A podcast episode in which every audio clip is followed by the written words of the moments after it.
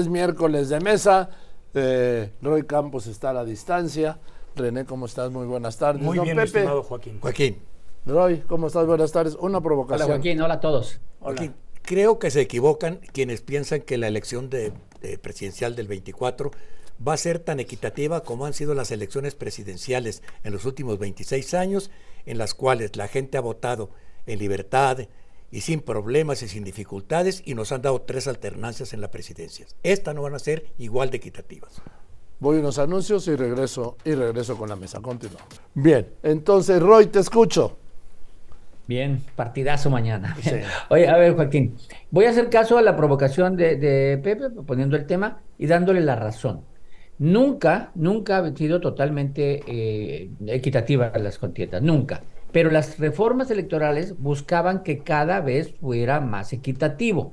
Las reformas iban en función de que no intervengan agentes externos y limitar, limitar la actividad de los funcionarios. Bueno, la inequidad que se está generando en esta justo es por el segundo tema, por la actividad de un agente como se, que se llama López Obrador. O sea, el más popular político de este momento crea la narrativa que favorece totalmente a una de las partes. Y eso es lo que está generando la, inequidad. Porque además, la autoridad electoral, por más tarjetas amarillas que le saque, no lo va a poder limitar. El día de ayer, por ejemplo, cuando habla de que eh, Claudia es mi amiga, Claudia esto, pues no está diciendo voten por nadie, no está diciendo no voten por nadie, pero está creando una narrativa de que ella es la continuidad de mi gobierno. Entonces sí, la máxima inequidad se está generando por la actividad presidencial, que ojo, como lo he dicho, creo que se debería de valer, pero no se vale. Bueno, no se vale y no importa, sí. pues es como las llamadas a misas o es como las multas. Hay una vieja... No hay castigo, pues. Sí. No hay castigo. No, es como una vieja discusión en la filosofía del derecho que dice, que hablaba de, la, de las multas. Que las multas es la justificación para que el poderoso pueda violar la ley. De acuerdo. ¿Sí? Tú, de acuerdo. Si haces esto, te multo con tanto. Ah, pues tengo con 100 pesos, ahí te van mil pesos y lo voy a hacer 10 veces. Es decir, aquí no hay ni multas, hay tarjetas amarillas. Sí, Joaquín, y por aquello de que hay quienes conocen el precio de todo y el valor de nada, y si puedes comprar con un precio algo que es el valor de la justicia y no cumplir con ello, pues qué amplia y qué grande es Castilla. Con una adicional a lo que bien dice don Pepe y como comenta Roy, Joaquín, y a lo que dices, con un presidente que se ha erigido y, y o erigido, perdón, eh, uh, y que lo cual también crea un desbalance eh, en sus mañaneras en este instrumento de propaganda como el principal perpetrador de violencia política simbólica y como estratega en jefe de campañas desde hace años y uh, faltando al recato mínimo que debe tener un gobernante y un jefe de Estado, Joaquín. No, bueno, no le puedo servir al presidente que actúe más que como siempre ha dicho que iba a actuar. No, eso sí hay que decirle, no, nunca nos ha engañado. Pero sí no hay que negar lo que insist, insisten por ahí algunos de sus voceros, esos que andan por ahí apareciendo en los medios, este, de que dicen que la elección va a ser un referéndum del, del, de, de la cuarta transformación del gobierno del presidente y que sobre todo que no va a ser una vuelta al pasado. Yo creo, allí sí difiero. Quizás lo del referéndum pueda tener razón, pero la vuelta al pasado, a ver, ¿por qué no? Si la vuelta al pasado es justamente Morena, revivieron el dedazo, revivieron toda, toda la parafarnelia que se armaba para, para los destapes. Es, es clásico, son ese librito que tenía el PRI en, hace 60 años para los destapes y para la campaña del candidato oficial. Están siguiendo lo mismo, están desapareciendo todos los organismos que eran contrapeso del gobierno del, del, gobierno del presidente. Todos los organismos que eran contrapeso del poder presidencial han sido eliminados.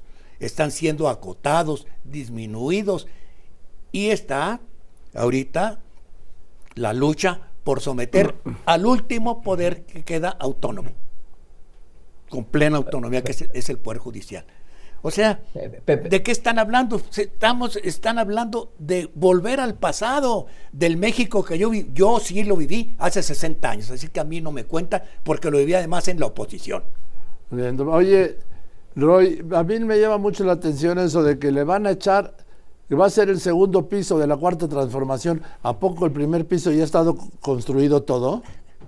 Mira, todo, todo eso cosas narrativas. Por cierto, desmotiva a Pepe cuando, cuando oigo esto y digo, a ver, resulta que la campaña de uno es regreso al pasado con el PAN PRI y la campaña del otro es regreso al pasado al PRI. Bueno, quiere decir que nadie está hablando de otra cosa más que la opción que tengamos de regresar al pasado es como desmotivante. Ahora, Joaquín, eh, la narrativa es, si ya estás en el poder, ¿cómo hacer para que tu opción sea la de cambio? O sea, esa es la, por eso la narrativa del segundo piso es, ya estamos en el poder, no podemos decir, hay que cambiar de gobierno. Y entonces, la opción, la venta de cambio desde el poder es, el cambio no ha terminado, está en proceso, apenas levantamos un piso, pero vamos por el segundo piso, y si me apuras, en 2030 van a levantar tres de tercero y van a estar con esto, ¿no? Pero es es una cosa de narrativa para no, para no sentarte en la continuidad. Tú no eres continuidad. No, ¿cómo no? No, no. A ver, Roy, el presidente ha dicho que esto es continuidad con cambio. Exactamente. Continuidad primero. Cambio. Continuidad primero. Pero que, pero que no les quiten el, la palabra cambio porque no son los otros el cambio. Los otros son el regreso. Entonces, todo es cosa de narrativa y uno lo entiende como campaña. Joaquín, yo, yo quisiera un poco atorarme en la parte de MC. ¿Por qué MC? Cuando dice que va a postular hasta enero. A ver, como si tuviera mucho tiempo. Entonces, hasta enero voy a perder 30 días de pre-campaña para posicionar.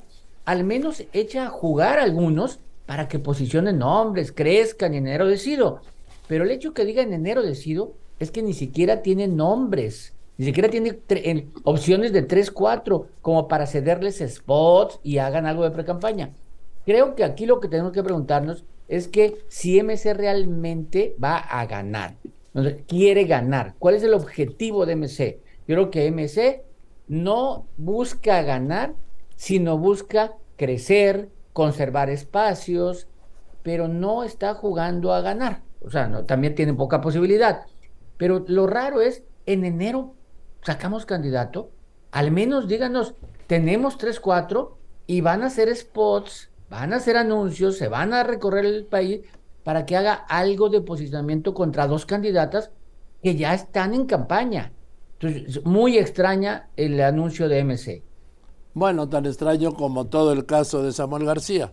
Por supuesto. Sí, todo ha sido extraño ahí, digamos. Y, y si además, Joaquín, la apuesta de origen era obvia, no era ganar en el 24, pues menos ahora con lo que mencionas con este caso ridículo, grotesco por parte del joven eh, gobernador neolonés eh, Samuel García, donde deja damnificado no solamente a Movimiento Ciudadano, a Dante Delgado por la anuencia de la manipulación, la promoción y el aliento que le da el presidente al seleccionar esta candidatura, eh, la verdadera campaña para dividir el voto que era Samuel García y el propio Samuel que denota en sus acciones que es un niño, un niño políticamente hablando con el debido respeto a los niños. No, es un niño. ¿Por qué, Joaquín? Porque no, quiso, no quiso seguir la conseja entre sus limitantes y su falta de pericia de su amigo y compadre eh, Luis Donaldo Colosio Riojas, que le dijo de manera muy sensata, ¿sí?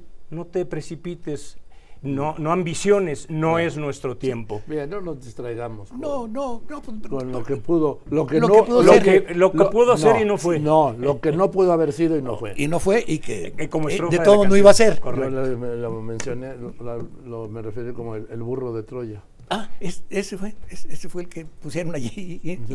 además estaba relleno de paja.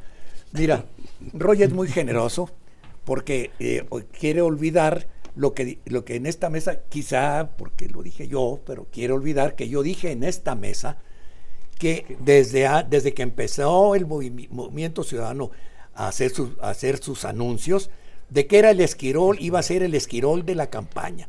Ese es el rol que le asignó el presidente López Obrador. Lo combino con el presidente López Obrador. Va a ser el esquirol. Tiene el tiempo, claro que sí está jugando contra el reloj, como en el fútbol americano. Juegas contra el reloj cuando, ya cuando se está agotando el tiempo. Pero ¿quién tiene el reloj para Dante? Pues el presidente, ¿quién, en el fútbol, ¿quién tiene el reloj? Los árbitros. Y para Dante, el árbitro y con quien habló, hizo su trato, es con el presidente. Punto. Por eso se está esperando. No le importa. Y el candidato que salga, aunque sea menor, no importa. Él va a ser el esquirol de la campaña. Ese es el rol que aceptó para poder retener la gubernatura de Jalisco para Movimiento Ciudadano. Eh, una conclusión, mi Roy.